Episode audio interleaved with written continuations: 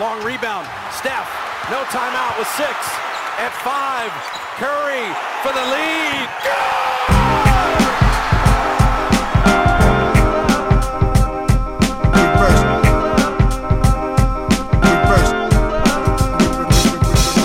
The game is the game. The game is the game. The game is the Salut à toutes et à tous. Bon, on espère que vous n'avez pas trop la, gueule de bois en ce lundi, euh, suite de, finale de championnat d'Europe. Nous, forcément, un peu déçus après euh, bah, euh, l'échec de l'équipe de France en finale face à l'Espagne hier lors de la finale. On va revenir bah, sur cette finale. On va revenir aussi sur cette compétition qu'aura vu une équipe de France un petit peu nouveau look aller chercher une médaille d'argent qui était certainement pas la médaille espérée par les joueurs, mais que voilà, vu le début de compétition un petit peu chaotique, on s'était pas forcément dit que cette équipe de France aurait les ressources pour aller aussi loin. On va revenir sur tout ça. On va aussi essayer de parler un petit peu de perspective. Qu'est-ce qu'on peut attendre de cette équipe de France pour la suite? Qu'est-ce qu'on a pu apprendre de cette équipe de France au vu de, cette compétition? Et puis, on sera, euh, même si c'est dur pour tous les supporters français, il faudra quand même revenir et puis euh, saluer euh, malgré tout cette performance de l'Espagne qui était elle aussi euh, en, reconstruction, en transition et qui, une fois de plus, a ajouté une, nou- une nouvelle médaille d'or à, son palmarès. Euh, bah, première question, euh, Shai, Antoine, vous qui étiez euh, forcément devant le match euh, hier, comme euh, la plupart des, gens qui nous suivent. Quel a été votre, euh, bah voilà, un petit peu votre, votre sentiment au vu de, cette finale maîtrisée quand même de bout en bout par l'Espagne face à l'équipe de France? Voilà, Comment vous avez vécu le match? Est-ce que vous avez cassé des trucs? Est-ce que des insultes ont fusé Comment ça s'est passé Comment ça s'est passé chez vous? Tu, parlais de gueule de bois, c'est un peu ça. Et en même temps, on est tellement habitué, comme on se disait, on a l'impression que ça fait 15 ans qu'on voit le même match contre l'Espagne, indifféremment des joueurs qui sont là. Enfin, il n'y a plus de frère Gasol, il n'y a pas Ricky Rubio.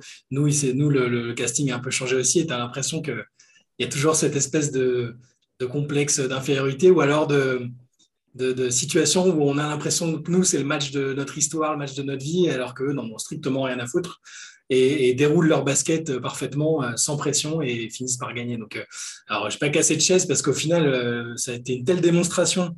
Surtout, euh, enfin, la première mi-temps, c'était incroyable.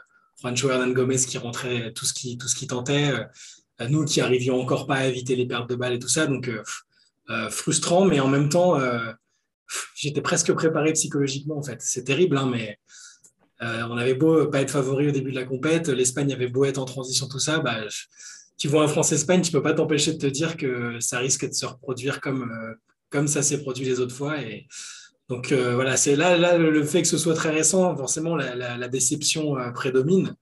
Euh, mais voilà, il y a on en parlera. Il y, a des choses très bonnes à retenir du tournoi, d'autres moins bonnes. On fera le bilan comme ça. Moi, moi, l'impression qui, qui, me reste, c'est que j'ai l'impression que hum, l'équipe de France était à la fois près du but et pourtant quand même assez loin. On en a beaucoup parlé dans le podcast. C'est quand même une équipe qui avait des grosses lacunes, des grosses limites, des limites qui normalement te- ne te permettent pas d'être championne d'Europe. Euh, à un moment, si, on, si on regarde très sincèrement, quand tu as autant de soucis de communication en défense et, et que tu as autant de mal à créer du jeu, normalement, tu ne peux même pas être dans cette position d'aller jouer le titre. L'équipe de France a quand même un peu miraculeusement et avec euh, beaucoup de courage et, et euh, a réussi à se retrouver dans cette position. Donc, quelque part, voilà, tu te dis que, que, que le titre est pas loin, donc forcément, c'est une déception. Maintenant, si on prend du recul, je pense qu'il y avait quand même pas mal de limites. Et pour aller un peu sur ce que dit Chai, les France-Espagne, j'ai l'impression que globalement, de toute façon, euh, moi, ce, que, je retiens de ces matchs-là, si on prend sur, l'ensemble, sur, sur 10, 15 ans, il y a quand même une équipe qui sait jouer son basket et qui la met en place bien plus souvent que l'autre. Euh, il n'y a pas forcément toujours plus de talent côté espagnol. Sur, sur les 15 ans, je pense vraiment que peut-être que je surestime un peu les, équipes de France, mais je pense que ça s'équilibre pas mal. Je pense que niveau talent, c'est assez équilibré. Par contre, voilà, il y a une équipe qui sait jouer son jeu.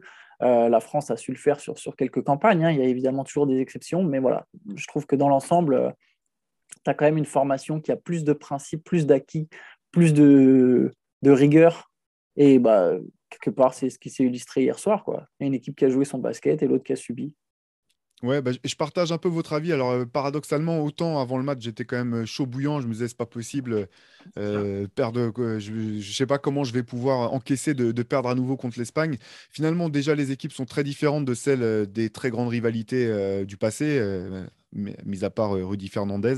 Mais mais finalement, c'est vrai que sur le match, comme vous le dites, il y a eu vraiment une telle maîtrise de la part de l'Espagne euh, j'ai pas eu le sentiment à, personnellement j'ai pas eu j'ai pas du tout le sentiment que cette finale c'était un fiasco de l'équipe de France. J'ai vraiment eu le sentiment que c'était une démonstration de force euh, de, cette formation espagnole qui joue euh, très très bien au basket. Comme tu le dis Antoine il y a une académie de jeu. Alors ça veut pas dire que c'est pas tant sur la ça veut pas dire que notre formation est forcément défaillante, mais c'est vrai qu'il y a certaines nations où tu, tu sens qu'il y a une vraie identité, identité de jeu, notamment offensif, très forte, qui fait que tu peux ajouter des joueurs un petit peu en plug and play. Tu mets un mec qui a jamais joué en sélection, bah boum, il se retrouve dans le bain. Euh, par le passé, c'était un petit peu la Lituanie avait beaucoup ça où tu disais bon bah quand ils ont leurs meilleurs joueurs, c'est un niveau incroyable, mais quand ils ont leurs moins bons joueurs, des joueurs moins forts, bah, ça continue de, proposer un très beau basket. Euh, hier, l'Espagne, c'était vraiment ça. Il faut souligner euh, la maîtrise technique de, bah, de, Sergio Scariolo, qui est quand même impressionnante. Je veux dire, d'autres équipes nous ont mis en difficulté, mais, la manière dont l'Espagne a pu neutraliser l'impact de Rudy Gobert sur ce match, c'était quand même euh, incroyable. Rudy Gobert qui finit à 6 points, 6 rebonds, mais 6 points, il est à 2 sur 2 au tir. En gros, il a été totalement privé d'opportunités de marquer. Et sachant que tout le jeu de l'équipe de France reposait malgré tout un petit peu, c'était un petit peu la limite comme, euh, comme en club finalement avec Utah, où euh, toute la défense de l'équipe de France reposait sur, sur Rudy Gobert, malgré tout. C'est pas pour dire qu'il n'y avait pas de bons défenseurs, mais c'était quand même vraiment l'encre autour de, enfin, le, le, pilier autour duquel tout, tout, a été construit. En attaque, c'était pas loin d'être un peu la même chose. C'est-à-dire que quand même, il y avait la menace qu'il représente à chaque fois qu'il roule au panier, etc. C'est aussi une des raisons qui, qui permettait d'ouvrir des tirs pour, le, pour les joueurs extérieurs. Et là, ça a été contre, complètement, totalement maîtrisé. Euh, voilà. Euh, impressionnant. Juste pour euh, quelques mots sur, sur Sergio Scariolo, puis après on va pouvoir revenir sur l'équipe de France. Mais Scariolo, c'est médaille d'or en 2009 à l'Eurobasket, médaille d'or en 2011 à l'Eurobasket, médaille d'argent aux Jeux Olympiques 2012, médaille d'or à l'Eurobasket 2015, médaille de bronze aux Jeux Olympiques 2016, médaille de bronze à l'Eurobasket 2017 et là, euh, champion du monde 2019 euh, et, champion d'Europe 2022. C'est un palmarès incroyable euh, sur la scène internationale. Euh, on pourra parler tout à l'heure de Vincent Collet, qui, est, dont, le palmarès, en tout cas à, l'échelle de l'équipe de France, est aussi magnifique. on ne va pas, on va pas se, voilà, se, flageller pour autant, mais impressionnant malgré tout la maîtrise de, de Sergio Scariolo sur ce championnat d'Europe et sur cette finale. C'était une équipe qui jouait très bien au basket, clairement. Aussi, ah. c'est aussi c'est bête de finir là-dessus, mais. Ah, mais c'est vrai. Et, et, là, pour reparler de Scariolo, ce qui est impressionnant, c'est qu'hier, à un moment, on revient à trois points grâce à un super début de troisième carton. Il prend le temps mort. Alors, on ne sait pas exactement ce qu'il a dit, tu vois, parce que. Mais tu voyais un peu la manière dont il animait un peu le, temps mort. Et derrière, ils, nous ont mis une bourrasque incroyable. Et là, tu te dis, bon, à chaque fois que le type il prend temps mort, derrière il se passe quelque chose. Ça faisait un peu ça en NBA avec certains coachs. Je me souviens de Brad Stevens euh, il n'y a pas si longtemps. Tu as l'impression que dès qu'il y a temps mort, derrière il va se passer quelque chose de positif pour l'équipe. Scariolo, c'est une des particularités que je retrouve chez lui. Bah, en plus de la constance euh, dans le résultat, évidemment, quelles que soient les équipes euh, dont il dispose. Et du coup, ça fait repenser à la, Quand on dit, ouais, bah, on a quand même battu les Espagnols une fois, mais lui, il n'était pas là, en fait.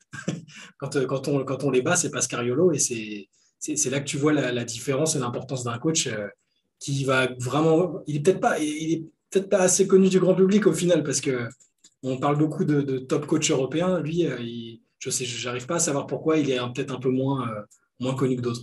Il est assistant en plus des Warriors, des Raptors hein, quand ils font le titre. C'est un mec qui a un sacré palmarès. Il y a un autre moment, ça c'est clairement ce que, ce que tu soulignes là, c'est un moment clé du match là, où, ah après ce temps mort, où où l'Espagne, du coup, reprend vite 12 points d'avance. Il y en a un autre qui me vient en tête un tout petit peu plus tard, où même si voilà, l'Espagne remet un coup d'accélérateur, mais la France revient à 9 points, euh, avec l'Espagne, même 8 points, avec l'Espagne qui se frustre, Scariolo qui prend sa technique. Euh, euh, et là, là, tu te dis, bon, ça y est, ils vont peut-être la pression va, va, passer côté espagnol. Parce que mine de rien, dans le troisième quart-temps, tu peux pas te faire remonter 19 points si tu es de 19 points. oui, c'était mené de 19... Oui, bien sûr, on est revenu de 21, mais tu vois ce que je veux dire? Non, mais c'est ça, il faut rappeler que euh, malgré tout, y a, enfin, on était mené, on était largement euh, devancé en première mi-temps et que l'équipe de France a quand même fait un, comeback vraiment. Euh, mmh. Voilà, et, et, vraiment morte les, armes à la main. Quoi. On a vraiment fait monter un comeback où longtemps on se disait, bon, bah, le match est encore prenable, c'est encore faisable. Quoi je trouve que l'équipe de France n'a joué vraiment que 5 minutes. Je suis d'accord avec toi sur le fait que c'est pas un fiasco. Ça, je te rejoins. Je pense que c'est quand même plus une démonstration euh, espagnole qu'un fiasco. Maintenant, je trouve quand même que l'équipe de France a plutôt mal joué dans l'ensemble sur cette finale, en tout cas, ou en tout cas s'est fait dominer. J'ai l'impression qu'il y a cinq grosses minutes, c'est ou six, les trois dernières du deuxième quart-temps, les trois premières du, premier du troisième quart-temps. C'est les minutes pendant lesquelles on est passé de 21 points d'écart à 3 points d'écart. Après, voilà, il y, a un moment dans le troisième quart-temps, l'équipe de France euh, est en tout cas au contact parce que les Espagnols jouent moins bien. Et en, tout cas, il y a une meilleure défense française aussi, il faut le reconnaître, plus d'agressivité. Carrément, avec notamment. Et même après ce temps, oui, voilà, euh, même oui, Andrew, même Hurtel qui s'y met, c'était pas mal. Et il y a, y a, ce temps mort, donc ok, l'Espagne revient à plus 12, mais sans forcément dominer, sans forcément être très bien. Et elle se frustre. On peut se dire que là, c'est le moment où ça peut être un nouveau tournant, où il y a moyen de faire un run et là, il y a un 1-3 points de Juancho Herrera Gomez qui est plus marqué depuis un moment. Bah, il avait fait son show en, deuxième mi-temps, puis là, depuis qu'il était rentré dans le troisième, il n'avait pas forcément été très en vue. Et là, boum, il remet le 3 points et ça repasse à 10 points d'écart. Et là, par contre, je crois qu'à aucun moment, plus jamais, euh, la France a été vraiment dans le match. Bah, tu fais bien de souligner Juancho parce que ça a été quand même. Euh, l'équipe d'Espagne a très bien joué, mais ça a été l'assassin de ce match. Donc, il finit à 27 points, 9 sur 11 au tir, 7 sur 9 à 3 points. 5 rebonds, 30 dévals. Euh, à un moment, à la mi-temps, euh, dans notre euh, groupe chat, à nous, j'ai envoyé un message un peu naïf en disant, bon, de toute façon, s'il faut tirer un point positif, c'est que l'Espagne ne peut pas garder un tel pourcentage de réussite à 3 points tout le match. Bah, si, en fait, c'est possible et c'est exactement ce qui s'est passé. Ce n'est pas, des tirs confortables hein, la plupart du temps. C'est vraiment chaud les tirs. À chaque fois qu'il y a eu un tir au buzzer, quasiment, ils ont marqué. C'était assez. ça, ça tue une défense. Tu défends parfaitement 23 secondes et tu prends le tir à 3 points à la 24e. Il n'y a, y a rien de pire. Après, les premiers qui met, pour le coup, sont ouverts. Hmm. C'est après, ça l'a mis en forme. Mais tu sais quoi, moi, j'ai l'impression, si ça n'avait pas été Juancho, ça aurait été un autre, en fait. Et c'est, ça aurait pu être Lorenzo Brown, ça aurait pu être. Euh, et je le dis ça vraiment de manière positive pour l'Espagne, tu vois, ça aurait pu être Rudy Fernandez. J'ai l'impression qu'à un moment, il y a une identité de jeu, il y a un système, il y a, il y a une attitude qui fait que soit toute l'équipe va prendre feu, soit quelqu'un dans l'équipe va prendre feu, en fait. Et bah là, c'était Juancho, c'est tombé sur Juancho, et, après, oui, il a été exceptionnel. Euh, tu ne vois pas non plus tout le temps des mecs qui te mettent 7 euh, euh, paniers à 3 points dans une finale d'Eurobasket. De, Mais j'ai le sentiment que ça aurait pu être n'importe quel autre mec, en fait. Après, c'est vrai que bon, ce, qui, ce, qui, est clair, c'est que cette équipe d'Espagne, talentueuse, mais effectivement pas l'équipe d'Espagne la plus talentueuse qu'on ait vue sur le terrain, tout comme l'équipe de France, il y a du talent, mais c'est pas non plus l'équipe de France la plus talentueuse qu'on ait, qu'on ait pu mettre sur, sur, le terrain. Mais voilà, moi j'ai eu le sentiment comme cette équipe d'Espagne était plus équilibrée.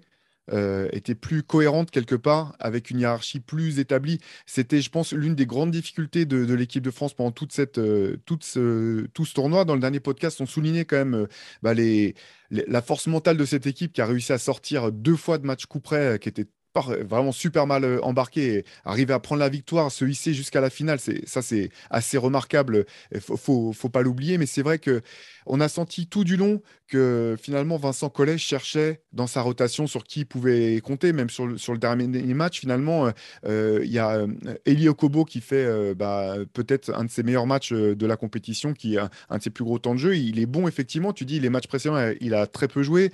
Timothée Louaou Cabarro, il a quasiment pas joué alors qu'il avait été plutôt bon les matchs précédents. Et ça, c'est vrai que quand tu arrives au, moment de jouer ta finale, si quand tu n'es pas sûr vraiment de savoir euh, sur qui tu vas pouvoir compter, sur quel profil tu peux vraiment t'asseoir et, te, reposer, c'est extrêmement compliqué. Et j'ai eu le sentiment que là-dessus, il y avait, alors euh, on va pas rentrer dans le détail de est-ce que Vincent Collet s'est fait out-coacher par, euh, par Sergio Scariolo, c'est pas tant la question, mais j'ai le sentiment que du côté de Sergio, Sergio Scariolo, décidément, j'ai même du mal à le dire, il y avait plus de plus de, de, certitude quelque part sur, sur qui je vais pouvoir compter à quel moment, dans quel, comment gérer mes rotations, etc. Et ça s'est vraiment senti sur, euh, dans, bah, dans la maîtrise euh, qu'a démontré l'Espagne sur ce match. le problème, c'est que indépendamment du, enfin, du coup, même avec le fait de pouvoir euh, changer, de, tu parlais de la difficulté de trouver une, une équipe qui changeait pas trop pour Collet. malgré ça, les problèmes sont restés les mêmes tout au long du tournoi. En fait, le problème principal des pertes de balles, Enfin, c'était pas juste un petit problème, il s'est répété tout au long du tournoi, à part euh, bah, contre la Pologne, mais c'était quasiment un non-match en face. On fait encore 20 pertes de balles sur la finale, c'est affolant en fait. Bah non, c'est impossible d'aller jusqu'à ce stade-là avec autant de pertes de balles. Et ça, et ça, peu importe les, les line-up qu'il a pu mettre euh, et l'adversaire, euh, adversaire faible, pas faible, Espagne, pas Espagne, le nombre de pertes de balles. et un, un, truc qui était fou en première mi-temps, c'est que je crois qu'on rentre au vestiaire avec 60% d'adresse au tir. alors que, et, en fait, c'est juste qu'on n'a on pas eu le temps de rater les tirs parce qu'on perdait, on, on, était à 10 ou 11 pertes de balles à la mi-temps en fait.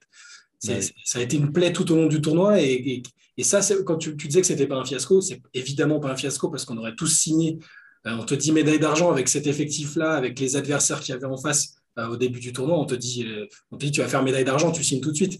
mais le, fiasco, c'est de ne pas avoir réussi à, inverser cette tendance-là sur les pertes de balles. Et on sait que ça, te tue, ça peut tuer une compétition et ça, ça peut t'empêcher de gagner un titre. Là, ça, ça a aussi joué, en plus de tout ce qu'on a dit de bien sur l'Espagne.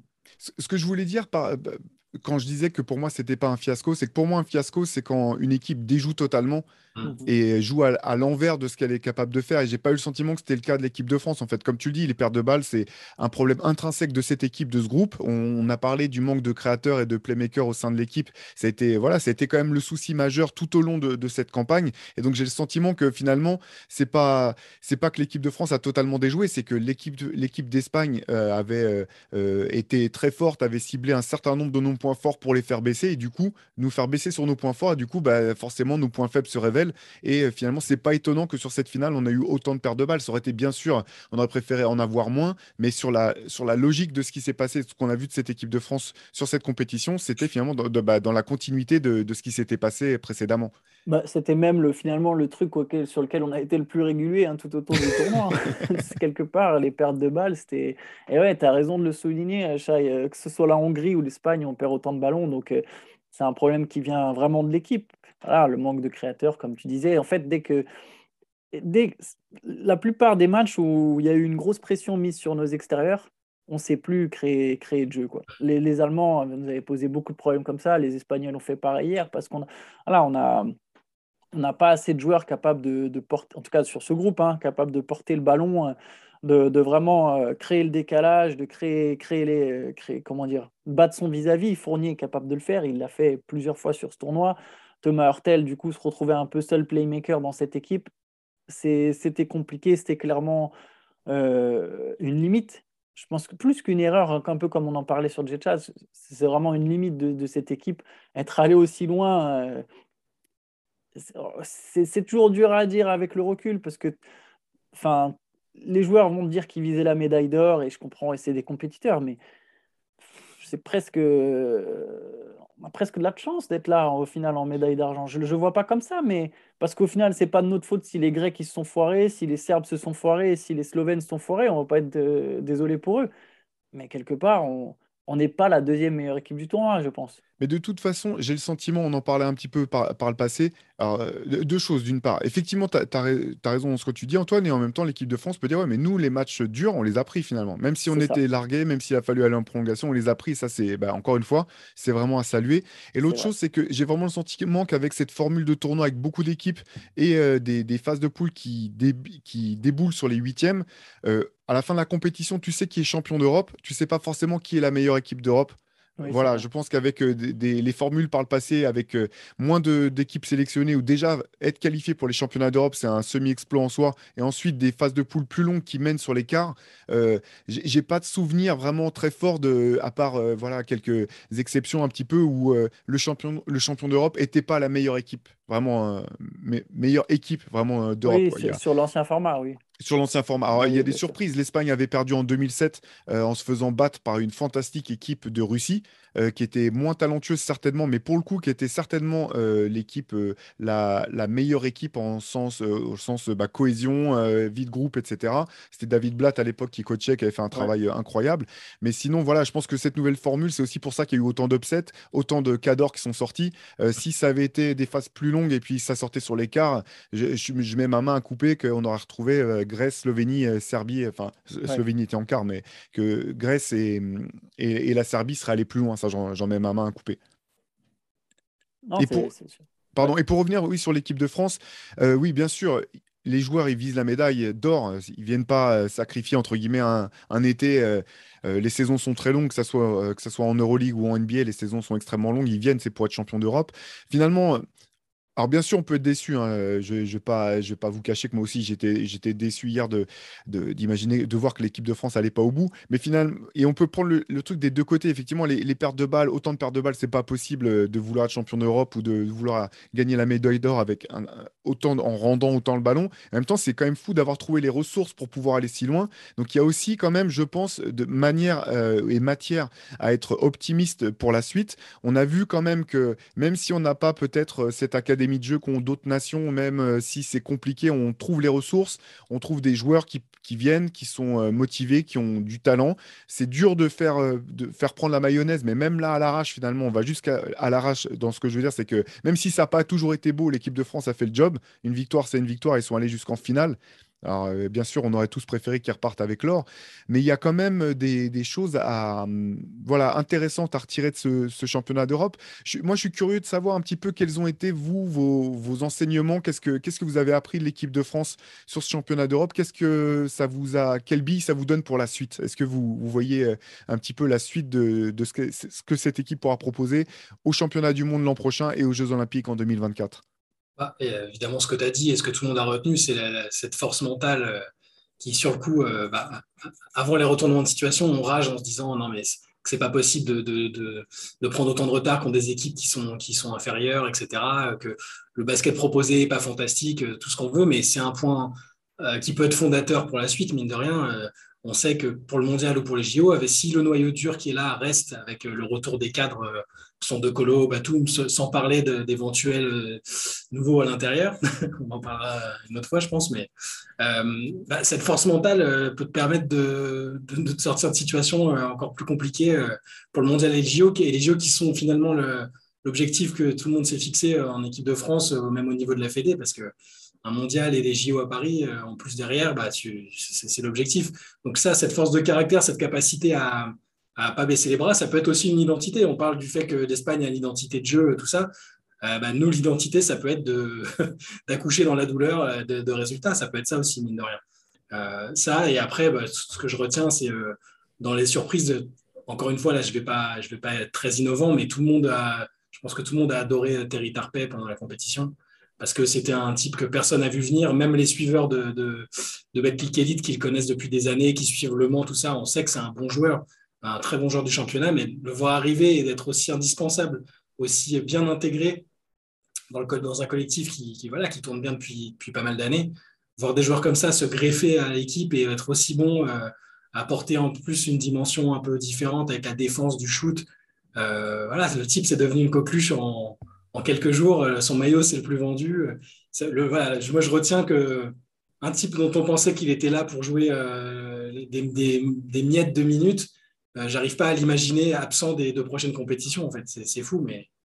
Je, vais juste rebondir sur ce que tu disais. Je vais vous donner les stats de Terry Tarpey sur, sur championnat d'Europe. Donc, c'est 5,4 points à 63% de réussite au tir, 50% à 3 points, 90% lancé franc, 4,3 rebonds, 1,6 passes et moins d'une balle perdue par, par match et presque deux interceptions. Euh, effectivement, en championnat, eh ben, il, a fait une, compétition incroyable, tout simplement. Meilleur intercepteur, meilleur intercepteur du tournoi. Non, mais tu as oublié la stat la plus importante. Plus 10,9 de, de différentiel moyen. C'est le meilleur de l'équipe. Même en finale, même en finale, c'est le seul qui est en positif. Il a aucun match avec un différentiel négatif de, sur toute la compétition. ce que je disais en rigolant dans la prévue du match euh, d'avant contre la Pologne, je disais il euh, faut le mettre 40 minutes parce que tu es sûr que à la fin tu gagnes mathématiquement s'il tient le choc physiquement. Et, ça, plus le fait qu'il il finit la compète en étant meilleur intercepteur au nombre de, de, de, steals avec 15 devant des mecs qui ont euh, deux fois plus de temps de jeu. Donc euh, c'est une révélation incroyable. Mais surtout que c'était un petit peu, voilà, dans cette équipe qui s'est beaucoup cherché, qui a souvent, enfin, qui a été pénalisée par des mauvais choix. En gros, c'est un joueur qui gâche rien. Quand il touche la balle, il n'y a que du positif en fait. Et encore, là, on vous a donné les stats, mais sachant que l'essentiel de ce qu'il apporte sur le terrain ne se lit pas dans, les chiffres que je viens de montrer. la passe qui fait, la, passe qui donne la passe décisive, la, petite, euh, le ballon qui n'est pas tout à fait intercepté, mais qui finit par arriver dans la main de quelqu'un d'autre, tout ça, ça rentre pas du tout dans, les statistiques. Donc effectivement, ça c'est un vrai, vrai, je pense. Euh, comment dire, point positif de, cette campagne, c'est d'avoir pu identifier ce joueur, de le voir en, compétition, en situation réelle au plus haut niveau européen, et voir que, ben voilà, c'est systématiquement, c'est un joueur qui, t'apporte du, positif. Je pense que limite, c'était peut-être aussi une des, des preuves de, sans vouloir lui manquer de respect, bien sûr, hein, de, de, ce manque de, de, ben, de constance dans le jeu de l'équipe de France. Et finalement, tu te dis, bah, si c'est ton sixième homme, bah là, tu as une super belle équipe. Vraiment, si tu peux, le faire, tu peux faire sortir Terry Tarpet du banc et qui t'apporte tout ça en plus, je pense que ça élève tout de suite ton, ton niveau de jeu global. Donc après, on pourra revenir aussi sur, sur les rosters des équipes à suivre. Quoi. Oui, oui c'est ce qui devrait arriver avec le retour de Batum. c'est évidemment un des points très intéressants à retenir de cette compétition, Terry Tarpet, parce que je pense qu'effectivement, on a vu un pas forcément un cadre, mais un joueur euh, essentiel se, se, se, révéler. Après, moi, sur la résilience, sur, le courage ou la force mentale, oui, bien sûr, mais je mettrais quand même une petite nuance sans vouloir être rabat-joie. Je, dirais que quand même, on a vu, si tu as Enfin, la, vraie force mentale aurait été de réussir à jouer avec rigueur, tu vois, juste rigueur. Je parle même pas de, de, de bien jouer ou quoi, mais de manière solide enfin, sur plus que, que, que, ce qu'on. Enfin, au moins sur 40 minutes, on ne l'a pas fait très souvent, on l'a fait une fois. Mais le truc, c'est que je sais. Euh, je, vois ce que tu veux dire, Antoine, mais je ne sais pas si c'est une... si c'est vraiment. ça repose sur les mêmes choses, en fait.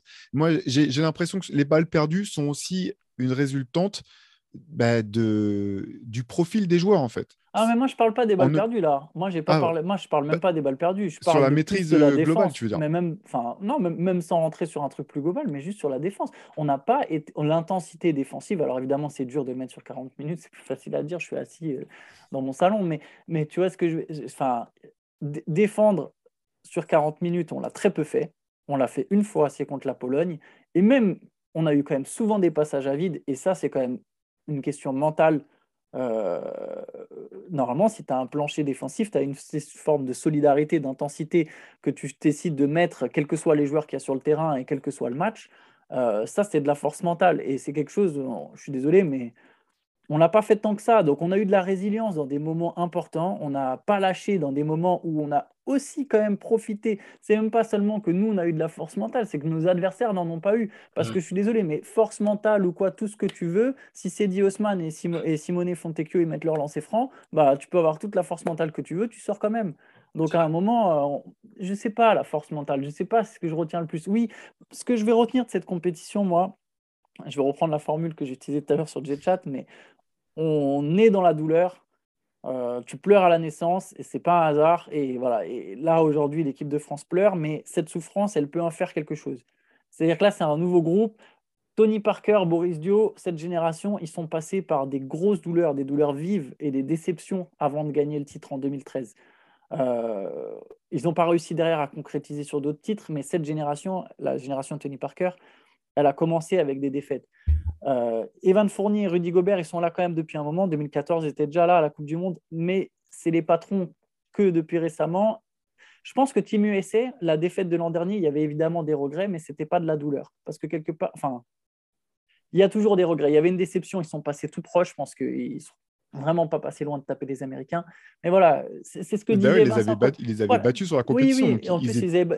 oui, oui, mais tu vois ce que je veux dire? Même Vincent Collet, avant le match contre l'Espagne, faisait quand même une différence en disant voilà, bon, les Américains perdent, tu vois, sont sous-entendus, je me souviens plus de sa formule exacte je m'en excuse, mais grosso modo, ce qu'il disait, c'est perdre contre les États-Unis, c'est pas la même chose. Là, l'Espagne, il faut gagner, il faut asseoir. Euh, tu as des vrais regrets si tu perds, euh, si tu perds une finale européenne. Quand tu perds contre les Américains, c'est un peu différent. Je pense qu'il n'y avait pas la même douleur. Là, il y a de la douleur. Euh, je suis persuadé que les Gobert, les Fourniers, avant de jouer les Américains, ils étaient dans leur tête, on va gagner. Mais c'est pas la même chose le moment où tu perds, tu as une médaille olympique, tu es, passé tout proche de faire tomber les États-Unis. Là, la vraie douleur, elle va être maintenant. C'est cette, euh, cette défaite qui va faire mal. Et c'est là où on va voir comment cette équipe se construit sur cette euh, douleur, sur cette déception. Et c'est ça, moi, que je retiens. C'est de me dire, bah, voilà, il y a peut-être quelque chose qui va se construire à partir de cette défaite, de cette désillusion. Mmh. Je, vais revenir sur. Euh, tu as raison sur la fondation, effectivement, même c'est quelque chose. Limite, tu te dis, bah, c'est peut-être c'est essentiel et tant mieux si les joueurs sont, enfin tant mieux s'ils sont déçus d'avoir perdu cette, cette finale.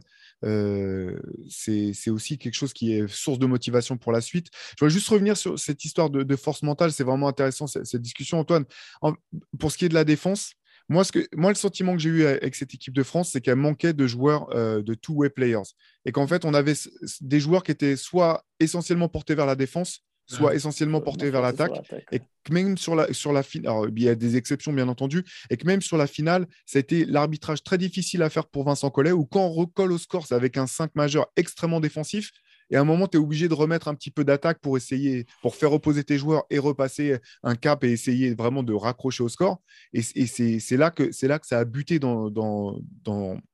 c'est là que ça a buté clairement euh, durant ce match. Et c'est pour ça qu'il y a des moments, je sais, alors certainement, il peut y avoir de la déconcentration euh, défensive. On l'a vu des matchs où, on ne comprend même pas deux joueurs qui s'arrêtent de défendre alors qu'un un, adversaire va au panier. Ou Lorenzo Brand qui a un lay-up tout seul hier, tu te dis mais comment c'est possible? Personne ne vient, le contrôler. C'est truc que tu dis même à des, Benjamins ou des Minimes. Il faut, contrôler la montée de balle. Il fait un coast-to-coast tout seul après un panier marqué en plus. Donc c'est totalement absurde.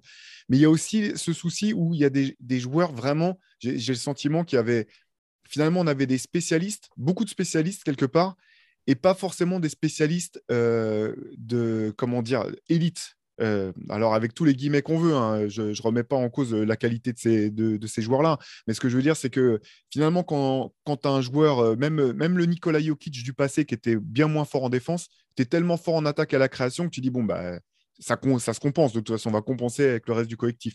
Quand tu as un joueur comme Rudy Gobert qui a un tel impact en défense, même si ce n'est pas une option numéro une en attaque et que tu sais quand même qu'il va fixer la défense, tu dis bon bah on va s'organiser autour.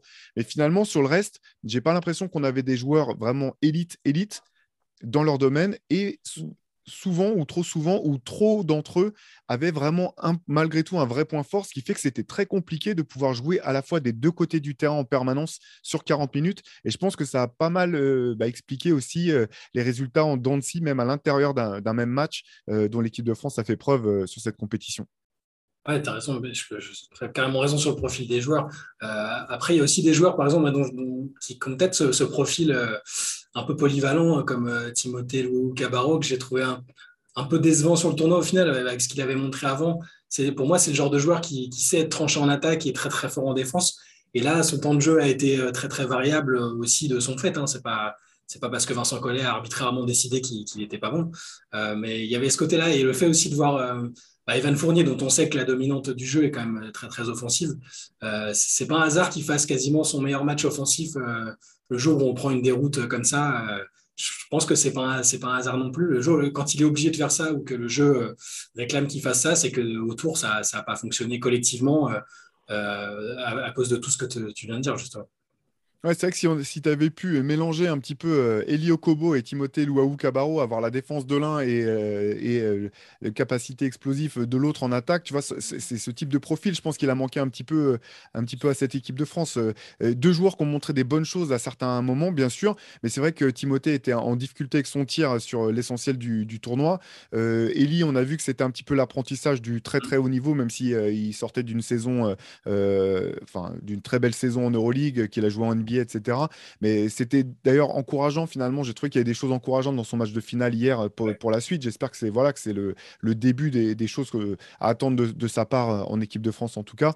Mais, euh, mais oui, on, va, on, on peut parler peut-être un petit peu de la construction pour l'avenir. Donc, championnat du monde l'an prochain, Jeux Olympiques en 2024. Effectivement, les deux grands absents, entre guillemets, cette année, euh, même s'ils avaient annoncé assez tôt euh, qu'ils ne euh, pourraient pas venir cet été, c'était Nando De Colo, Nicolas Batum. Deux joueurs, effectivement, qui correspondent à ce qu'on vient de dire. Des two-way players, créateurs, l'un vraiment balle en main, l'autre un facilitateur, facilitateur de jeu hors norme. Donc, ça, c'est, on se dit que voilà, il y a, des belles choses à revenir, des belles choses à, venir, tout simplement. Vous, est-ce que vous avez le sentiment cette équipe-là, finalement, est-ce que c'est la naissance d'une équipe à laquelle certains autres éléments vont, pouvoir venir se, euh, auxquels certains autres éléments vont, pouvoir venir se greffer, euh, ou est-ce que vous pensez que c'était bah, une équipe un petit peu euh, de passage entre guillemets, où de toute façon à partir de 2023, en fonction des disponibilités des uns et des autres, tout va tout va repartir de, de zéro. Comment vous voyez ça vous?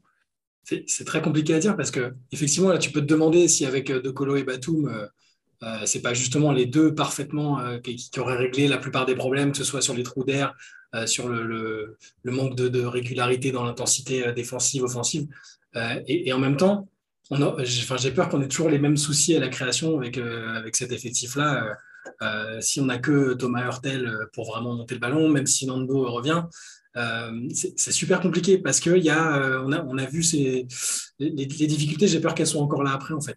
les difficultés qu'on a évoquées, même avec les deux joueurs expérimentés dont on a parlé, avec euh, bah, maintenant ce qui est en train de devenir le serpent de mer, Embiid ou Mbanyama, tout le monde commence à fantasmer dessus.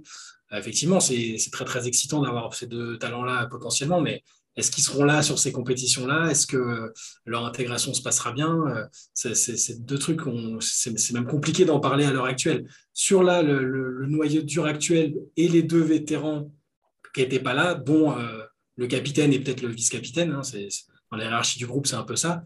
Euh, je pense qu'on peut au moins retrouver, garder ce niveau de, de, compétitivité, euh, viser une médaille à tous les coups, ça me paraît évident. faire beaucoup mieux que ça, je ne sais pas. Moi, je vais pour donc ta question c'est est-ce que c'est juste un groupe de passage ou est-ce qu'il y a la construction? Je pense que c'est le mi-chemin entre ces deux propositions. Et je pense que ça je pense qu'il y aura Joel Embiid à la Coupe du monde et ça va mhm. dépendre de comment ça va se passer. Je pense que Joel Embiid il va venir. Euh, parce qu'il ne peut pas se permettre d'attendre. Enfin, si, il pourrait, parce que c'est Joel Embiid, mais je pense, je pense qu'il sera sélectionné avant les JO. Je pense que tu es obligé. Tu ne peux pas juste venir te pointer aux JO, genre, ah, je veux jouer les JO si tu n'as pas fait une compète avant. Je pense que là, c'était trop juste pour l'Eurobasket. Il a été naturalisé un peu tard. Peut-être plus tôt, il l'aurait joué. Je ne sais même pas si c'était un de ses objectifs. Je ne suis pas sûr que. Par contre, la Coupe du Monde, qui est quand même plus prestigieux que, que, que l'Euro, en tout cas forcément, hein, c'est mondial, je pense qu'il va vouloir la jouer. Je pense qu'il va la jouer selon ce qui se passe avec les sujets. Je pense que Vincent Calais va essayer de le faire jouer. Je n'ai pas d'infos inside, hein. c'est vraiment juste euh, mon instinct à un moment, tu as, un missile supersonique dans ton jardin, euh, tu pars à la guerre, tu as envie de t'en servir. Euh, moi, je pense qu'il va le tester et que c'est plus simple de le tester sur, un, sur une Coupe du Monde que sur les Jeux Olympiques à Paris, où là, tu auras vraiment la pression de résultat. Euh, selon comment ça se passe, on a vu comment ça a donné avec Noah, c'est très spécial, c'est très particulier, les personnalités sont différentes, les jeux sont différents. Euh, tu peux vraiment construire ton équipe autour de lui offensivement. Donc je pense que c'est pour ça, il va le tester à la Coupe du Monde. Ils vont voir ce que ça donne. Dans cet euro, on a quand même vu souvent les Français jouer avec deux intérieurs, deux grands intérieurs. Euh, ce que fait Poirier, Embiid peut le faire. Euh, on a vu Gobert parfois aller en tête de raquette, donc euh, ça m'étonnerait même pas qu'on ait des relations intérieures-intérieures avec Gobert depuis le poste haut, Embiid depuis le poste bas. Je pense vraiment qu'il va le tenter. Il y a Yabouzélé qui s'est révélé sur cette compétition je pense que lui, ça rentre dans le côté construction et pas dans le côté passage. Je pense que Yabouzélé, il va être une option en poste 4, soit avec Embiid, soit avec Gobert, selon comment ça se passe. C'est pour ça que je dis qu'il y a vraiment ce mix entre les deux. C'est que si Embiid, euh, je pense qu'Embiid-Gobert, ça sera la paire d'intérieur du début. Et je pense qu'il y a des moments où ça sera Gobert-Yabouzélé ensemble, des moments où ça sera Embiid-Yabouzélé ensemble. Euh, voilà, il y, aura plusieurs options qui s'offriront selon comment ça se passe. Maintenant, effectivement, c'est bien d'avoir plein d'intérieurs, il faut pouvoir les servir. Euh, je pense que même sur ça, on est à mi-chemin parce qu'il y a des gars là qu'on a vus dans ce groupe, je ne suis pas sûr qu'ils seront là au JO. Euh, je pense qu'il y a des places à prendre sur les postes extérieurs selon qui se révèle. Euh, je pense que la Hurtel sera toujours là, Nando De Colo sera là. Il euh, faudra voir évidemment avec l'âge quel sera son rôle, même si j'ai confiance en Nando De Colo. Je pense qu'un joueur comme Théo Malédon, lui, il fait partie du groupe France. Tu vois, par la différence entre Malédon et Kylian Hayes, deux jeunes joueurs NBA, Kylian Hayes, il ne fait pas encore partie du groupe France. Malédon, il est déjà dans le groupe France. Si Malédon, il continue de progresser, il a une place à aller chercher, en fait. Et même une place de titulaire potentiellement à aller chercher. ça dépend de lui, de comment il évolue, de comment il progresse, de comment ça se passe. Kylian Hayes, s'il y a une très forte évolution, il sera parmi les présélectionnables. Après, voilà, il ne connaît pas le groupe France. C'est toujours délicat, même quand tu es fort d'arriver dans le groupe France et de t'imposer, c'est pas la même chose. Mais c'est une éventuelle option. Euh, je, deux secondes. Je pense qu'il faut que les jeux, faut que les deux jouent, jouent en club en fait. Bien sûr, voilà. Ah, bah, dans des situations, c'est ça le truc. Ah non, mais c'est rien. Tu, tu, ouais, bien sûr. Mais est-ce que tu arrives sur une compète en ayant euh, des bouts de match euh, NBA contre, dans, dans, une situation de tanking et c'est hyper compliqué, je trouve. Après, sur le profil, c'est les deux joueurs qu'on a qui, qui, ont plus le, potentiel et le profil pour, pour y arriver. Je suis d'accord avec toi. Malédon, c'est un potentiel two-way player. Bien sûr, bien sûr. Je, on va voir combien de temps il joue. Je suis tout à fait d'accord. J'aurais aimé plus le voir. Il y a Franck Nilikina aussi qui avait été très très bon aux Jeux Olympiques et qui n'était pas sur ce championnat d'Europe. J'allais y venir, j'allais dire Nilikina sera là, je pense. Et c'est pour ça que je dis qu'il y a des places à prendre à l'extérieur. Il n'y a pas, c'est vrai qu'il n'y a pas un, mm. gros, euh, nos gros talents à venir, que ce soit Embiid ou Mbanyama sur la jeunesse pour plus tard encore. Je pense que c'est après, je pense que c'est post-JO. Petite parenthèse, je suis persuadé qu'Mbanyama sera sélectionné aux Jeux Olympiques. Je, le dis. Pas, Anthony Davis a été pris dans le groupe Team USA avant d'être une star. LeBron James et Dwayne Wade ont été pris en 2004. Ils n'avaient pas un rôle majeur, mais ils étaient là juste pour le principe de ils vont être le futur, on va le prendre. Je suis persuadé, Vincent Collet va coacher Wembanyama à Boulogne. Ma main a coupé, Wembanyama, il sera aux Jeux Olympiques. Ce serait la logique de toute façon. Au vu du talent et du profil du joueur, ça serait la logique. Peut-être même Coupe du Monde. J'aimerais que tu aies, Peut-être même Coupe du Monde. Quasiment. raison, mais je suis juste sceptique. C'est pour ça que j'ai du mal à me projeter sur Embiid et Wembanyama. C'est, c'est des joueurs qui. qui bon, Wembanyama commence sa carrière, mais j'ai vraiment Enfin, j'aimerais qu'il finisse une saison pro sans blessure pour être sûr qu'il est capable de jouer la Coupe du Monde. Et Embiid, c'est pareil. Enfin, il a, des soucis physiques. Euh, les Sixers ont été ultra prudents avec lui. Donc, dans, l'idée, je suis tout à fait d'accord. Tout ce que tu as dit euh, sur les deux euh, me paraît logique. J'ai juste beaucoup de mal à me projeter sur ces deux-là, en fait.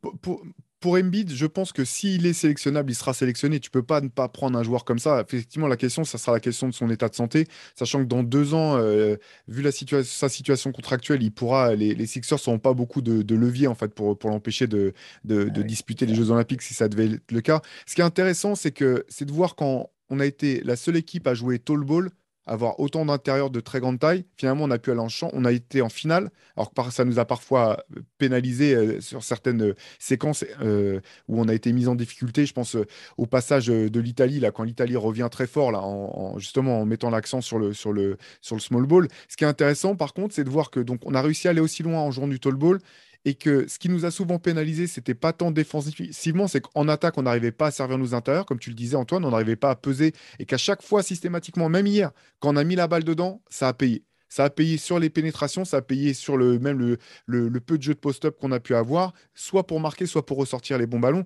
Et si jamais tu peux amener Joel Embiid, ben, tu as un mec qui est un petit peu moins bon que Gobert en défense, mais pas tant que ça et qui est bien plus fort que n'importe quel autre intérieur qu'on a dans, l'effectif. cest que, et, notamment, euh, on connaît tous Joël, un mec qui peut s'écarter, tirer de loin, qui, euh, sur les aides défensives, peut venir cadrer, même euh, garder un arrière, aider puis reprendre, etc.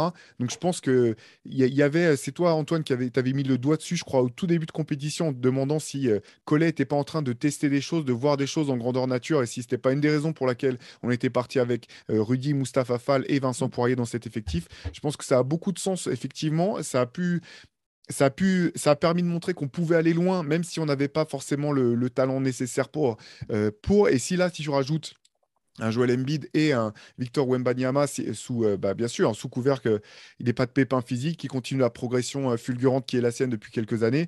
Tu te dis, bon, bah là, tu pars avec euh, potentiellement Victor, qui, comme tu le disais, Antoine, et ça ne sera pas un joueur majeur de cette équipe de France. S'il si, doit être pris pour les Jeux Olympiques, il sera là pour faire la rotation, pour pouvoir s'acclimater, pour aussi être dans une, une logique de, de transmission.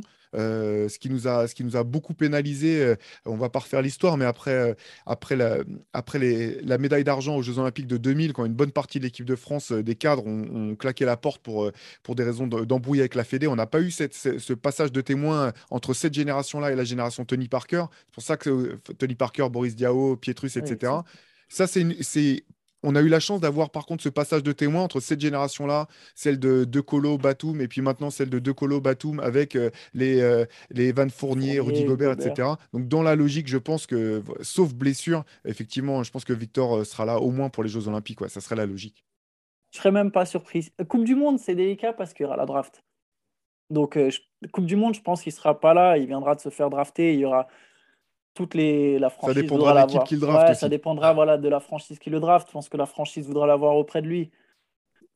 Jeux Olympiques même s'il est blessé pendant la saison aucun doute sur le fait qu'il tu vois il faudrait qu'il se blesse faudrait qu'il fasse une grosse blessure pour être là en septembre en fait. Ou faudrait qu'il se blesse en toute fin d'année. Moi je pense pas il aura peut-être des petits pépins pendant l'année mais enfin bref peu importe même si on n'est pas tu vois. Je pense vraiment qu'il sera là pour faire le nombre. de toute façon c'est ce qu'on souhaite et même pour Embiid maintenant je veux dire maintenant qu'il est naturalisé tout ça moi je leur souhaite je souhaite qu'on ait ces deux là évidemment tu, tu veux toujours les meilleurs joueurs à disposition euh, j'ai toujours j'ai juste du mal à être optimiste euh, et à, visualiser le truc en fait. Tellement euh, c'est des situations, tellement je les ai pas encore vues dans, en situation en fait. Après c'est très compliqué, on est d'accord, hein, parce que sur Embiid, il y a effectivement, il faut déjà qu'il soit en bon état de forme. C'est déjà peut-être, ça t'enlève peut-être 50% de chances de pouvoir le, sélectionner. Il y a un débat, voilà, c'est aussi un débat qui fait rage pour des termes de, voilà, de conception de l'équipe de France, de ah, si on ou pas.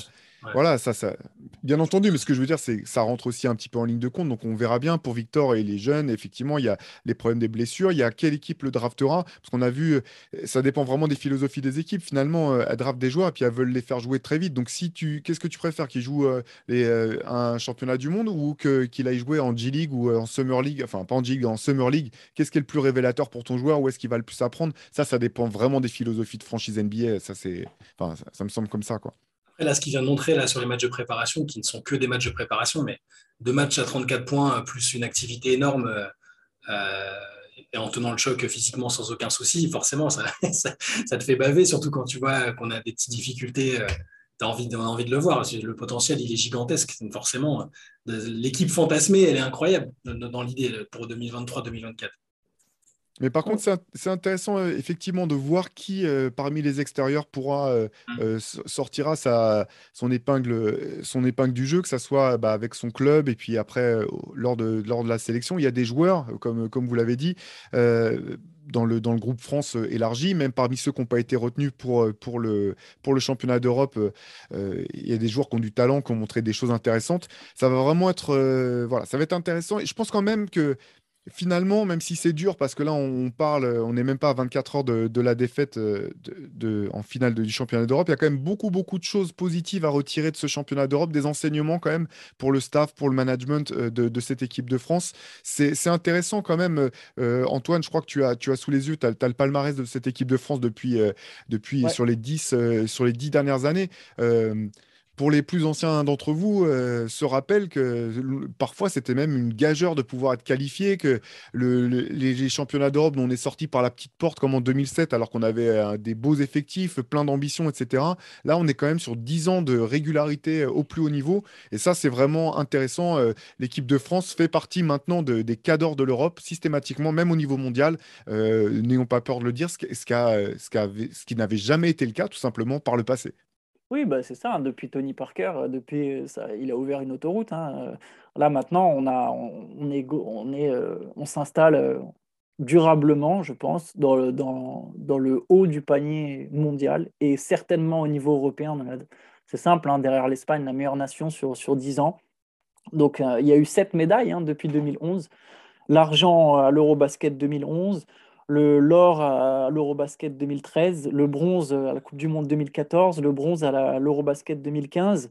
Ensuite, il y a un léger petit passage, on se foire en 2017, mais 2019, il y a le bronze à la Coupe du Monde, puis l'argent aux Jeux Olympiques, et là maintenant encore l'argent à l'Eurobasket. Donc on est euh, une très grosse nation de basket, euh, et, et, ça va sans doute continuer comme ça, mine de rien. Donc c'est quand même super positif. Bah écoute, euh, ça, pardon, je t'ai coupé la parole, Chai, mais la phrase d'Antoine était tellement magnifique, ça, semblait comme le, mot de la fin. Quoi. Non, mais, non, mais c'est juste que c'est toujours pareil, c'est-à-dire que euh, c'est un peu l'appétit vient en mangeant. On est, habitué maintenant à un certain standard, on sait qu'il y a les capacités pour avoir les choses. Et même si nous, on a connu des campagnes euh, voilà, où, comme tu disais, on n'était même pas sûr de se qualifier, des trucs frustrants, voilà. Bah, on peut aussi se demander si, euh, avec, avec deux, trois trucs différents, on n'aurait pas un palmarès encore plus beau avec, le, avec la, matière première qu'on a. Après, c'est être un peu exigeant, euh, bourgeois, tout ce que vous voulez, mais. Euh, ah, mais si, mais tu as raison. Je, raison. je, sais qu'il y en a qui, se disent bah oui, ok, c'est super le palmarès de Vincent Collet, mais on, aurait pu ou dû faire mieux. Je suis pas forcément de, de, cet avis-là. Hein. Je, trouve ça, surtout en sachant d'où on vient ou d'où on revient, c'est génial de voir qu'on. Moi, personnellement, les, les JO euh, être les yeux dans les yeux avec les Américains, avec, avec une équipe plus que décente hein, des Américains. Euh, j'ai trouvé ça formidable et je me suis dit, bon, voilà, maintenant on est dans les compétitions euh, pour essayer de les taper et pas juste en tant que faire valoir. Là, sur, sur des compétitions comme cet euro-là, c'est un peu différent parce que les effectifs sont pas complets, etc. etc. mais bon, moi, je, je, comprends un peu les deux points de vue. En fait. Je comprends qu'on se satisfasse. Moi, je suis satisfait de voir qu'on est toujours compétitif euh, comme sur ce tournoi-là. Et en même temps, euh, j'ai aussi envie que ça aille plus loin parce qu'il y a la matière pour le faire. Ah ben moi, je, comprends aussi ceux, qui pensent ça, dans, le sens où, alors, c'est un peu délicat de faire une comparaison avec le basket féminin, où il y a, je pense, moins de niveau au top niveau, tu vois, ou notamment à l'échelle européenne, euh, c'est moins homogène que, ce qu'on peut avoir pour l'instant dans le basket masculin. Mais c'est vrai qu'à un moment, tu, tu fais partie du gratin. Ton but, c'est pas juste d'aller chercher une médaille d'argent. Je pense que l'équipe de France, la médaille d'argent, c'est cool, mais elle peut pas se satisfaire d'une médaille d'argent. Alors sur cette compétition, c'est un peu spécial, mais c'est vrai que si tu arrives à pleine puissance, tu te dis pas, ah, c'est cool, on a encore perdu contre les Espagnols ou contre les Serbes, ou tu vois, non, et à un moment, tu viens pour, un moment, tu es obligé d'assumer quand même ton statut de favori, tu viens pour gagner, tu, viens pour décrocher des médailles d'or.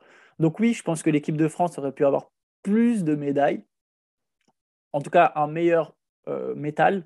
Euh, maintenant, ça reste quand même formidable. Hein. Je, suis un peu comme toi, je, suis le cul entre deux chaises. Mais, euh, mais oui, à un moment, tu dois faire. Sur, sur cette finale, moi, je comprends que les joueurs, là, les Fournier, les Gobert, les Yabouzélé, ils se disent bah non, on va pas se satisfaire d'une médaille d'argent, c'est cool, mais on n'est pas venu pour ça. quoi. C'est le bon état d'esprit d'ailleurs, je pense. Hein. Oui, c'est le bon état d'esprit, je pense. C'est ce qui change avec les, années, c'est qu'on a cette impression que c'est une génération qui ne se contente pas de, de l'argent. Après, ce qui est compliqué sur les, sur les tournois, c'est vrai que c'est le jeu des match-up parce que bon, un des gros regrets, ça reste 2015 où on finit avec la médaille de bronze, avec une équipe de France bien plus forte malgré tout que celle qu'on a eue cette année et qui aurait été largement médaille d'or finalement. simplement, elle a joué sa finale en, en demi-finale au lieu de la jouer en finale face, face à l'Espagne. Donc c'est toujours un peu compliqué le jeu des. Mais enfin, parfois tu peux finir, euh, finir avec la médaille de bronze en ayant une équipe plus forte que limite que, que l'équipe qui va avoir la médaille d'argent, quoi. Bah, L'Allemagne avait peut-être la. Enfin, alors c'est difficile parce que je pense que l'Espagne, au final, a montré que c'était quand même euh, la plus régulière du tournoi, mais, mais l'Allemagne avait peut-être la meilleure équipe du tournoi, tu vois, qui sait, ils finissent troisième. Donc, euh, c'est comme tu as dit, c'est pas forcément toujours là, avec ce changement de formule, la meilleure équipe européenne qui gagne. Mais, euh, mais bon, en tout cas, l'équipe de France doit arriver avec des ambitions et continuera d'arriver avec des ambitions. Je pense que c'est la mentalité des cadres de ce groupe. S'il y a Embiid, de toute façon, Embiid, ça sera aussi sa mentalité. Donc, bon, on, peut, on peut être optimiste pour l'avenir. Absolument. Et puis, euh, bah, les comment dire, les péripéties des équipes de France, ça s'arrête pas là, parce qu'on va enchaîner bientôt avec euh, la Coupe du Monde, la coupe du monde pardon, euh, féminine qu'on suivra aussi euh, avec attention. pour retrouver un peu toutes nos, analyses en détail sur ce championnat d'Europe, je vous invite à aller sur Basket Session. Il y a tout un tas d'articles que vous pourrez retrouver dès enfin, ce matin et cet après-midi sur, sur la compétition. Nous, on va continuer à suivre, bien sûr, ben, l'équipe de France féminine, la NBA qui se rapproche, les rumeurs, tout ça. C'est chaque semaine dans le podcast et puis le reste du temps sur Basket Session. Euh, bon courage pour vous remettre en ce lundi de la défaite d'hier. Ça va aller, comme disait Antoine, il y a de bonnes choses à attendre pour, l'avenir. Nous, en tout cas, on vous donne rendez-vous euh, dès la semaine prochaine pour un nouvel épisode. D'ici là, portez-vous bien. Ciao. Ciao.